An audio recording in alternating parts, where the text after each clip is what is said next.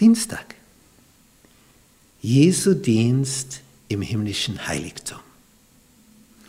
Wir betrachten also so starke Säulen des Glaubens unserer Gemeinschaft, unverrückbare Säulen. Erlösung durch Christus. Jesus kommt wieder. Jesu Dienst im himmlischen Heiligtum. Diese Erkenntnis ist entstanden durch die große Enttäuschung von 1844. Den haben wir wieder nachgerechnet. Von den 2300 Abenden und Morgen von Daniel 8, Vers 14. Und sie kamen immer wieder auf dieses Datum und fragten sich, warum ist er nicht gekommen? Das steht doch, nach der Zeit wird das Heiligtum wieder gereinigt. Und die gängige Meinung war damals, die Erde sei das Heiligtum. Na, das ist schon weit hergeholt, aber das so dachte jeder. Bis man dann durch diese Enttäuschung nachforschte und merkte, ach, das ist ja ein Heiligtum im Himmel. Und nach diesem Heiligtum wurde auf Erden das Minimodell davon gebaut. Oben ist das große Urbild. Und das Heiligtum im Himmel ist ja nicht irgendetwas, das ist die Schaltzentrale des Universums. Dort ist der Thron Gottes. Dort sitzt der Vater auf seinem Thron und Jesus zu seiner Rechten. Von dort aus wird dieses Weltall regiert. Und kaum eine Gemeinschaft hat begriffen, und auch unsere nicht bis zu diesem Zeitpunkt der großen Enttäuschung, dass hier da ein himmlisches Heiligtum ist. Dass es eine intergalaktische Schaltzentrale gibt, von wo aus dieses Weltall gemanagt wird. Und Jesus dient dort in diesem himmlischen Heiligtum. Für uns. Und so wie auf Erden im Modell, zuerst Stiftshütte, dann Tempel, ein Dienst in zwei Phasen stattfand, der, der täglich ablief und einmal jährlich am großen Versöhnungstag, der spezielle Dienst, wo der Hohepriester ins Innerste geht, ins Allerheiligste, nur einmal im Jahr und nur er und sonst keiner.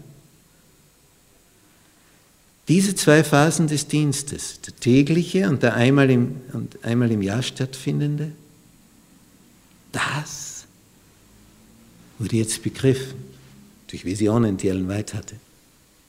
Und dann durch die Bibel bestätigt wurde, durch Bibeltexte. Ach so. Bis 1844 erste Abteilung, seitdem zweite Abteilung. Zuerst ging es um diese Vergebung, dass man versöhnt werden kann. Und jetzt geht es noch eine Stufe weiter parallel dazu. Gericht. Was sagt der erste Engel? Habt Ehrfurcht vor Gott, gebt ihm die Ehre. Die Stunde des Gerichts ist gekommen, Offenbarung 14, Vers 7. Betet an den, der gemacht hat, Himmel und Erde und Meer und die Wasserquellen. Betet den Schöpfer. Die Stunde des Gerichts ist gekommen.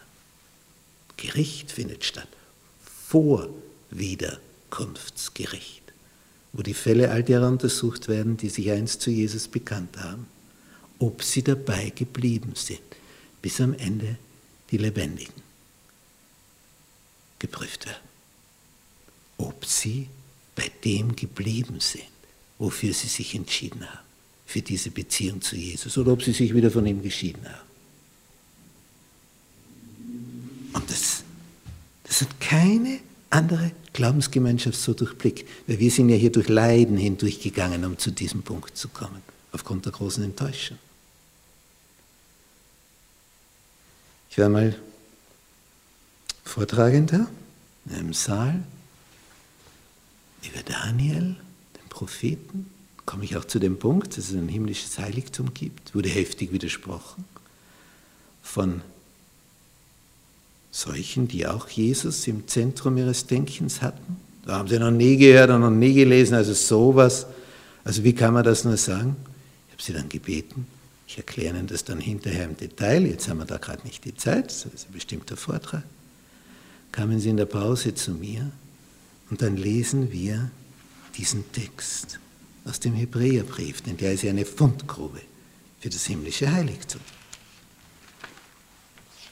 In diesem Hebräerbrief heißt es in Kapitel 8 und dort diesen Vers 1 und 2, Das ist nun die Hauptsache bei dem, wovon wir reden. Wir haben einen solchen Hohepriester, der da sitzt zur Rechten des Thrones der Majestät im Himmel.